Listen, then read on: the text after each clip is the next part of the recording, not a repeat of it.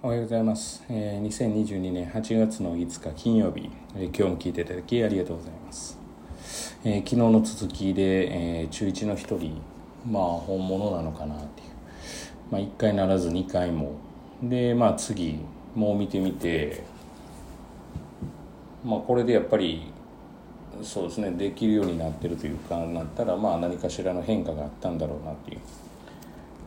でその変化を、まあ、どう、えー見つけられるかもしくはその変化のきっかけを与えられるか、まあ、もちろんこちらがきっかけとは限らないんですけれども、まあ、とにもかくにもさまざ、まなことをこう仕掛けていかないといけない、まあ、仕掛けるということには当然待つということも含まれてはいますが、まあ、そういったことも含めて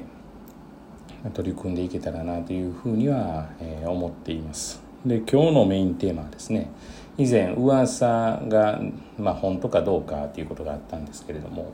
これ難しくてあのネットの情報が正しいかどうかって、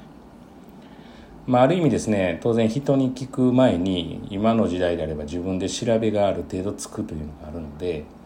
まあ、あの調べることができてかつまあ人に聞けることがいいのかなと思うんですけどあのまあなんか私なんかはですねえーっとまあ、昔ですねそのネットの情報を調べるのが好きなのでばっかり調べるのどうなんみたいな感じで言われたことがあってで、まあ、まあそう思う部分もあったんですけれども、えー実際最近ですねその人に聞いた話で、えー違った内容があって、まあ、それでですね、まあ、損をしたわけではないけれども考え方が全然要は今までと180度変わってしまった。か、まあ、そういう事象もあってだからまあどっちもどっちなんだろうなっていうふうに思ってます。まあ、ネットの情報を入れて、まあ、ただその、えー昔人の話で聞いたものに関しては専門的な人じゃない人からその専門のことを聞いてるというだからつまりそのその道の人じゃない人から聞いたことを、まあ、鵜呑みにしてというか、まあ、勝手に解釈してやってしまったってだから、まあ、こう人それぞれでなんか私だと人から聞いてしまってそのままこう信じてしまう節があるので、まあやっぱりそこを自分なりにこう調べるとか、まあ、そういうふうにした方がいいのかなというふうに考えてて、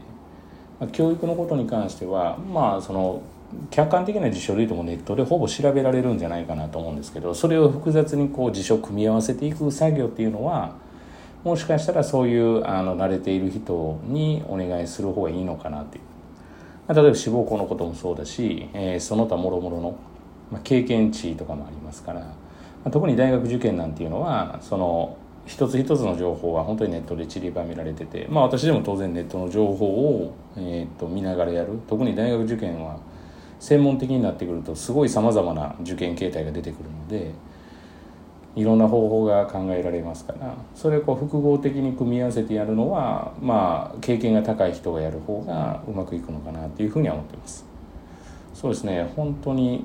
うんだからまあ必ずしもネットがいいとも限らないし、まあ、専門的なものを専門家に聞くのはいいけれども専門的じゃないものを専門外の人から聞くのは、まあ、やめた方がいいのかなっていうふうには私は個人的には思っています。まあそれでですねはあっていう今年の5月ぐらいにはあと思ったことがあったのでまあ2年前にもそれを思ったことがあったのでやっぱり人の話って鵜呑みにしちゃダメだなみたいなそういうふうに思ったりしてます。えー、と自分自己責任です。全てねまあその2つも勉強代として、まあ、ちょっと高くはつきましたけれども勉強代として自己責任でなら、えーネットで調べることも大事だと思います。はい。ネットで調べるなっていう人はじゃあ全部正しいかってそうじゃないわけですから。はいということで、えー以上です、えー今日も聞いていただきありがとうございました。また次回、えーお会いしましょう。皆様にとっていい一日となることを願っております。では。